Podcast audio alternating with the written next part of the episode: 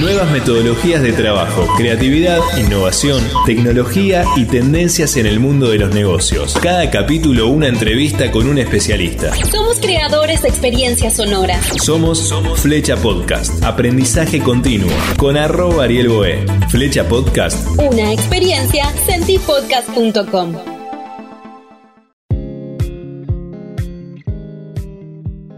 Bienvenido, bienvenida a Flecha Podcast. Soy arroba Ariel Boé, me larga O-H-E en todas las redes sociales. Hoy vamos a hablar con Leo Rubín, periodista, un referente cultural y periodístico paraguayo con una carrera profesional con más de 25 años frente al programa Made in Paraguay de Radio Nanduti, muchos años también fundador de FM Rock and Pop. Así que bienvenido Leo, gracias por sumarte aquí a Flecha Podcast. Bueno, querido, un gusto estar contigo realmente. Eh, Ariel, tengo que agregar que también hice mucho televisión, eh, productor de televisión, eh, conductor de televisión y también hice mucha producción de música porque teníamos una productora de música, se llamaba Cenar, hicimos muchos shows musicales, me ha tocado realmente hacer de, todo tipo de música, hice conciertos de jazz, hice conciertos muchos de rock, así que mi mundo se, rodea de música y de, periodismo básicamente. De eso se trata, ¿no? De alguna manera, eh, el ser creativo es un ser con mucha curiosidad que se mete en diferentes espacios. Y yo creo que eh, sos un ser creativo, por eso estás aquí en Flecha Podcast.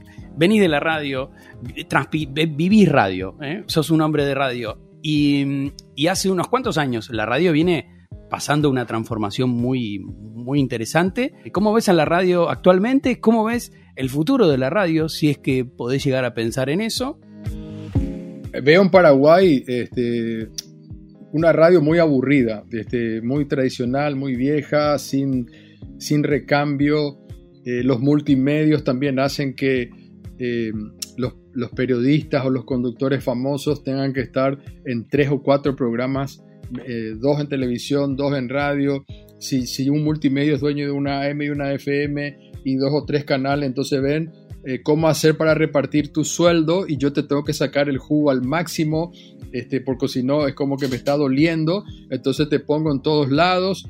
Eh, y si no hay lugar para vos, sos columnista de otro programa y si se cambió el horario, no importa, te saco de las 7, te pongo a las 10 y después al día siguiente se, se cambió el programa y venís a las 6 de la mañana.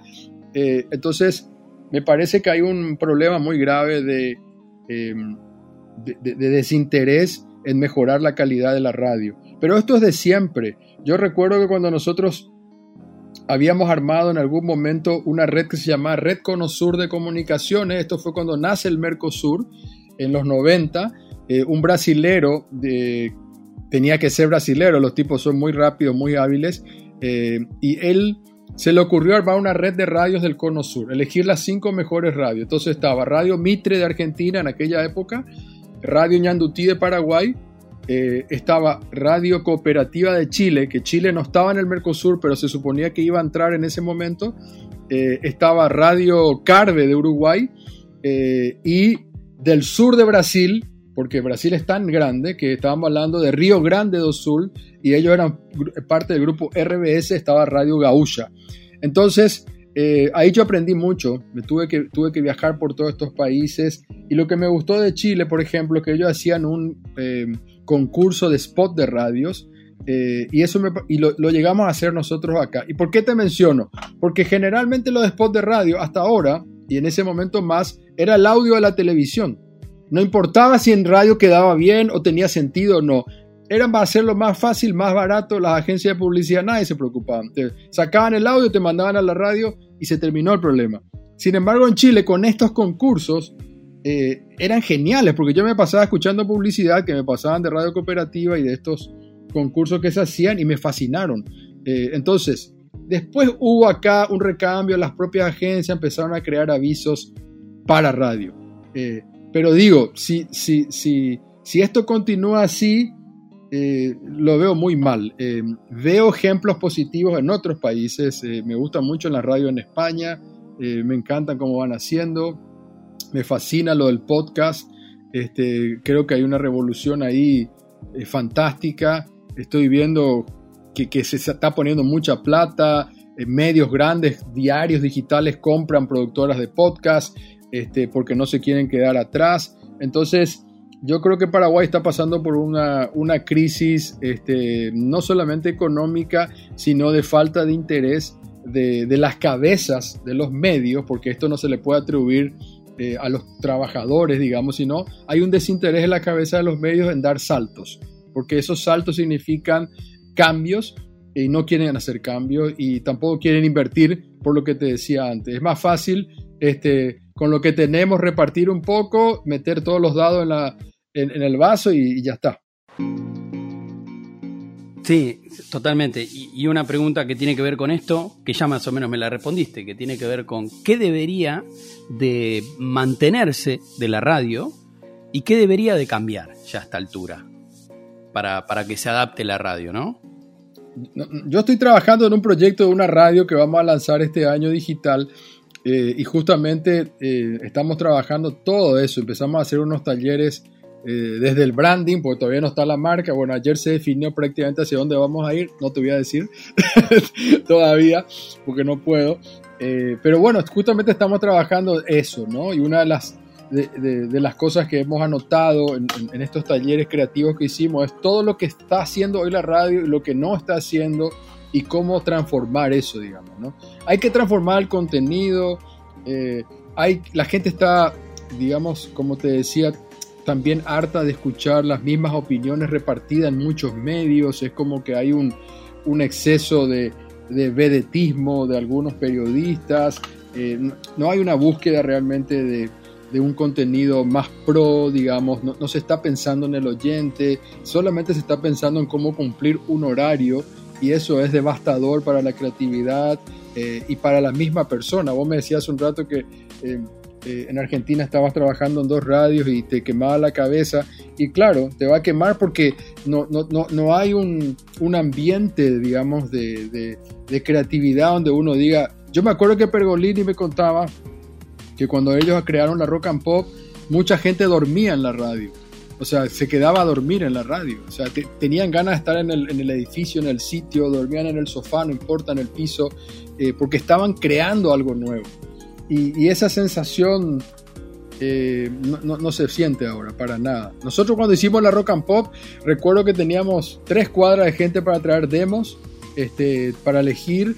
Eh, hicimos una mezcla de cosas increíbles. salió una programación pero le dio una bofetada al resto muy grande. Eh, y bueno, y eso ayudó. Mi papá siempre dice que lo más lindo que hay es la competencia. Entonces cuando te aparecen competencias, todo el mundo crece. Totalmente, sí, absolutamente de acuerdo.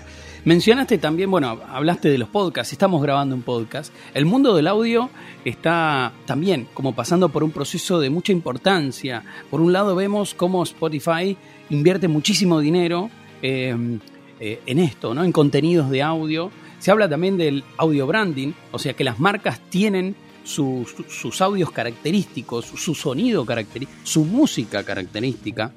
Ahora, hace poquito, hace unos meses, un boom, eh, o no tan boom quizás, pero bueno, Clubhouse está apareciendo, que es una red social que es audio completamente. Eh, ¿Cómo ves eso? ¿Qué te pasa con eso? ¿Qué futuro ves ahí? Le escuché decir que al creador de Spotify que eh, todo lo que uno consume con el oído es una competencia para Spotify. Y eso me hizo acordar cuando, eh, cuando la radio recién salió después de la dictadura, a los, a los dos o tres años, me citó la gente de Coca-Cola para, para planificar el año. Eh, y me acuerdo muy bien porque fue a las 7 de la mañana de un 23 de febrero, que es el día de mi cumpleaños. Yo no me quería ir, por supuesto, a las 7 de la mañana. Me tenía que levantar a las 5 y media para ir a hablar. Pero era, bueno, un cliente grande. tenía, y era otra época, ¿no? Estamos hablando del año 90, más o menos, 91. Eh, y el tipo me dijo, todo lo que se consume en el estómago es competencia de Coca-Cola. Y yo me quedé alarmado, porque ahí entra el tereré, entra un jugo, entra la comida, eh, cualquier, el alcohol, lo que vos tomes es competencia de Coca-Cola en, tu estómago. Y me pareció demasiado exagerado, heavy. Eh, y ahora le escucho al Spotify, 30 años después, decir lo mismo relacionado al oído. O sea, el podcast, la música, la radio las series que vemos en Netflix o en, Amazon Prime son todas competencias para el oído, para, para la atención, las redes sociales, ni qué decir. Eh, y entonces me parece que, eh, que está muy bien eso. Eh, el otro día venía en el auto escuchando un podcast sobre una, una serie de asesinatos en, en, México, que, que, incluso el, el, actor Damián Alcázar, que fue actor de una película que yo produje, que es un actorazo mexicano, era el que ponía la voz, y estaba conmigo mi suegra, y le digo, mira, le conté lo que estaba escuchando, ella no sabe lo que es un podcast, le expliqué, y me dice, che, pero esto parece la radio antigua del, del, radioteatro. Y me pareció genial eso. Yo creo que hay una oportunidad maravillosa para que desde los niños puedan escuchar y, maravillarse con este nuevo formato que, eh, en donde estamos ahora metidos. Me, encanta, me encanta, me parece que es un salto enorme. Eh, y parafraseando a un amigo, amigo mío también, que se llama Willy Suchar, eh, que es músico, productor de música, él me dice, mira Leo, lo que yo veo es que la radio es como el show en vivo y el podcast es como grabar un disco en estudio. Y me pareció genial esa analogía y creo que es tal cual, ¿no? Porque lo que pasa en vivo en un show, este, incluso desde el sonido, no tiene nada que ver con el cuidado que uno da al grabar un disco o un podcast bien producido, que, también hay malos y, hay los que se dedican y lo limpian y lo pulen y sacan hasta los momentos de las respiraciones donde está mal o donde se pudo dar una pausa o se, o se quebró el, el, entrevistado, etcétera, ¿no? Me parece que a mí me encanta, me encanta este salto de, de calidad del audio, me fascina. Hay varias cosas que, veo de vos que tienen que ver justamente con esto, muy ecléctico, ¿no? Te, te moves en varios espacios, fuiste director de, cine, eh, te metiste con la música, fuiste productor de música, es productor de radio, periodista, conductor de televisión. Em, ¿Cómo haces para mantenerte creativo? Todas las cosas que mencionaste tienen alguna relación, quizá el cine no directamente. Eh, aclaro que soy productor de cine, no director. Yo produje eh, una película que se llama Mangoré eh, y que está en Amazon, están también en, Estados Unidos disponible en algunas plataformas. Estoy produciendo otra segunda película ahora que está en etapa de postproducción de sonido en México. Soy un coproductor más pequeño, en el caso de Mangoré hice la producción general eh, y también de algún documental. Eso es algo que me encanta a mí en lo personal y que en la radio no me daba tiempo. Yo tenía un, programa, tenía que hacerme cargo de la, programación, de, la, digamos, co-dirigía con mi padre, él siempre era el, tenía la última palabra, pero yo era su mano derecha, entonces eh, eso era lo que tenía relegado, pero por una motivación personal, digamos. Ahora, la producción de la música o de shows tenía un sentido, porque yo le decía a mis, a mis socios en las otras radios, escuchame una cosa, yo estoy poniendo un tema de Alejandro Sanz, eh, ¿por qué va a venir un productor a traer a Alejandro Sanz, cobrar el ticket? Si en los que están escuchando ellos Alejandro Sanz por nuestra red de radio, entonces tenemos que meternos a este negocio. Entonces, para mí tenía un sentido producir los shows porque éramos nosotros los que poníamos la música eh, en tu Walkman, como dice Fito Pa, yo puse la música en tu Walkman, ¿no? Entonces, eh, tenía no, no, me parecía extraño, digamos. Todas estas cosas tenían relación. Bueno, cómo mantenerse creativo, eh, no sé, eh, es algo que, que, te va surgiendo, no al contrario, alguien te tiene que frenar. a mí me gustó mucho eso, yo tenía un socio que me, que, que me ayudaba, me, atajaba, no me hacía bajar a tierra, pues si no yo volaba, volaba y quería hacer mil cosas, ¿no? Entonces, es importante al revés, quién te ataje, no, no, no, no, no cómo producir la, creatividad no para, yo creo, ¿no? ¿Algún consejo, algún tip, alguna cosa que tengas? No sé, vos meditas, es algún tipo de ejercicio físico o algo como para. Porque viste que la, creatividad necesita también un espacio en donde eh, no se piense todo el tiempo en eso, ¿no? Es como que necesita un una vía de escape. No sé cómo haces vos, por ahí vos todo el tiempo te, te surgen ideas y no, no, no es tan necesario correrte. Si alguien que te baje la realidad, eso parece que sí.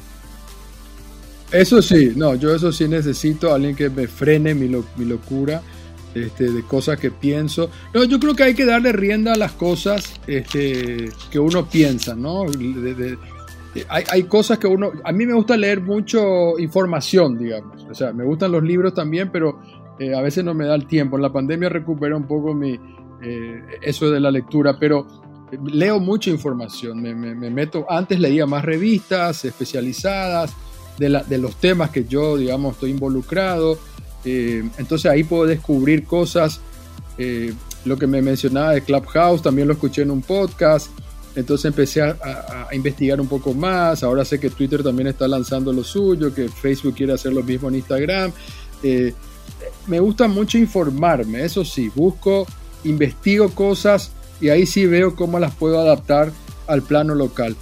Te cuento, cuando nosotros trajimos Radio Disney a Paraguay, eh, me pasó así. Estaba leyendo la revista Noticias de Argentina este, y ahí leo que Disney iba a venir a, Latinoamérica y que la primera radio iba a ser lanzada en Argentina. Entonces digo yo, tenemos que entrar acá, en este negocio. Entonces le llamo a quien en ese momento y sigue siendo el representante de, de, Disney Company para lo que es cine y todas estas cosas, que se llama Javier Bernardes, y le digo, Javi, no nos conocíamos personalmente, quiero hablar contigo. Le digo, mira, se sentó a comer conmigo, primero en mi oficina, y le digo, Javier, vos manejás Disney, sos el representante, nosotros somos gente de radio. Juntémonos y traigamos Radio Disney.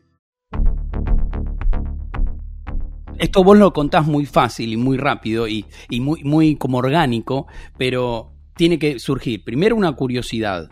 Primero tenés que ser curioso, ¿no? Tenés que, tenés que investigar. Esto que decís vos, me, me gusta leer, investigar. Bueno, al que está del otro lado.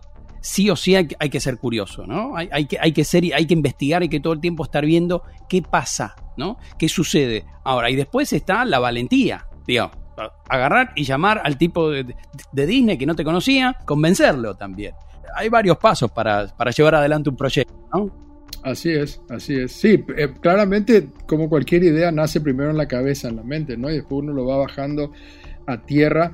Pero bueno, yo siempre fui de, lanzarme a las cosas, siempre fui de lanzarme y eso puede llevar eh, a problemas y puede llevar, este, no sé, eh, nosotros hicimos el show de Paul McCartney aquí en Paraguay y creo que fuimos de los únicos que perdimos plata en ese show, digamos, ¿no?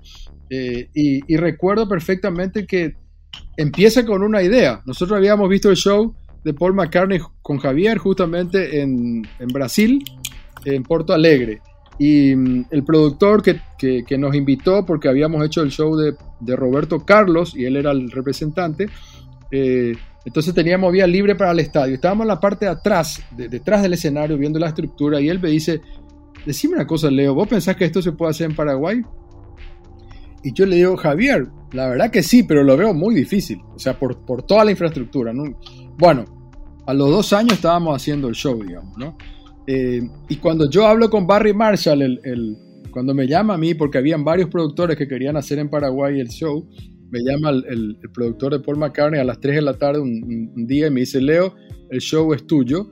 Eh, y yo me quedé en silencio y él me dice, che, decime algo, respondeme, ponete contento. Y le digo, y eso era en el mes, primeros días de marzo. Y yo le digo, Barry, decime que vamos a hacer en septiembre el show. Me dice, no, el 17 de abril. Le digo, faltan 40 días. Sí, no te preocupes, me dice. Pero ¿cómo no me va a preocupar? Me dice, no, pero él es Paul McCartney, como diciendo, se va a vender todo, quédate tranquilo. Y no se vendió todo. este, y tuvimos que hacer malabarismo para, para perder poca plata, digamos, ¿verdad? Pero bueno, uno se tiene que, se tiene que lanzar eh, y después tiene que bajar y, ojalá que encuentre un... y aprender. Y, ojalá que tenga alguien a su lado que, que, que baje las cosas eh, que metan las planillas. Yo odio las planillas, yo odio Excel, yo odio todo tipo de planillas, este, pero hay gente que ama y que es necesario y que es útil y yo valoro mucho que lo hagan, digamos, porque no, no es mi palo. Entonces eh, es importante encontrar el cable a tierra para que esto no sea destructivo, digamos, porque si no te puede generar frustraciones muy grandes. Y para aquellos que están allí del otro lado, que están con emprendimientos, que quieren, hay mucho emprendedor que nos escucha eh, desde diferentes partes de, habla hispana, ¿no? Porque nos escucha gente en México también. Esto de, emprender, siempre está bueno, como decías vos, ¿no? Tener un socio, buscar a alguien que sea diferente a vos, ¿no? Y que, y que entienda otras cosas que vos no entendés.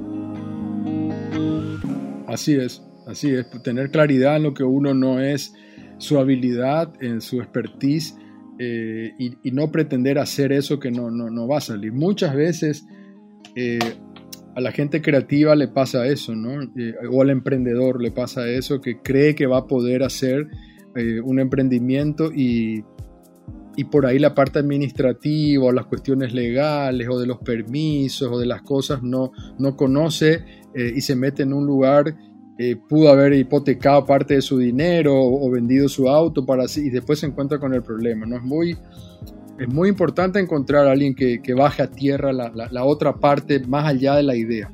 Eh, uno quiere hacer cosas.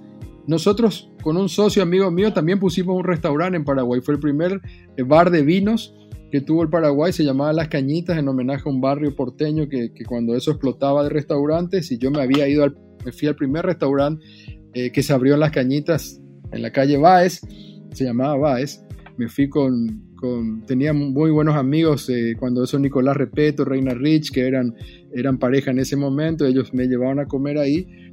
Y bueno, le pusimos ese nombre y también nos metimos y reventaba, el negocio estaba todos los días lleno, pero no supimos administrar ese negocio porque ninguno de los dos eh, tenía la expertise para la administración. Sabíamos qué vinos traer, eh, sabíamos cómo hacer relaciones públicas, eh, teníamos el restaurante lleno, eh, pero no lo supimos administrar.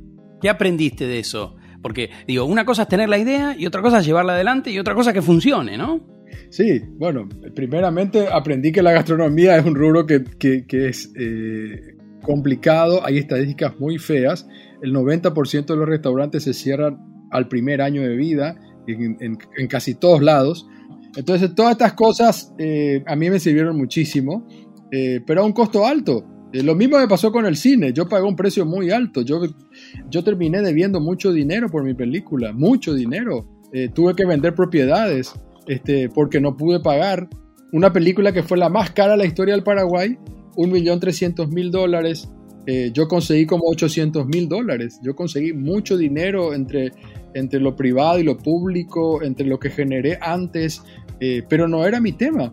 Eh, yo seguí mi instinto, no estoy arrepentido porque eh, yo creo que Mangoré, esta figura, se merece. Hoy, hoy está recorriendo de el Paraguay en, casi todas las ciudades. La, Secretaría de Cultura cada semana me llama y me manda fotos y me dice, ¿me das permiso para...? Sí, le digo, claro que sí. entramos en festivales de guitarra o de música que no estaba previsto, porque uno hace una película para un festival de cine, no para un festival de guitarra. gracias a eso me fui a Suecia, este, a Uppsala, me invitaron a un festival de guitarra, se pasó en, Rusia, en, Egipto, en, Japón, en lugares increíbles. Entonces, eh, sigo pagando las consecuencias de algo que yo no estaba previsto. ¿Qué, ¿Qué, es lo que me pasó? Me sirvió de un aprendizaje brutal. Es como si yo hubiera hecho la universidad eh, para mí solo. Podemos tener muchas ideas, podemos tener muchas ganas, y pagar el precio muy alto de, aprendizaje. Sin dudas, me gusta porque recatás lo positivo de lo que aprendí con eso. Eh, medir las consecuencias, digamos, ¿no? Eh, yo, por ejemplo, de, mi paso en esta película que te conté, aprendí tanto que yo sé lo que no tengo que hacer. O sea, y eso para mí fue muy importante.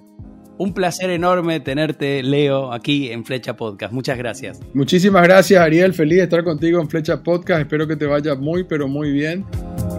Y hasta que llegó un nuevo capítulo de la nueva temporada de Flecha Podcast aquí en Asunción, Paraguay. Se vienen nuevas entrevistas, últimos capítulos. Podés seguirme en todas las redes sociales como arroba arielboe, larga o h -E. ¿Querés saber más sobre podcast?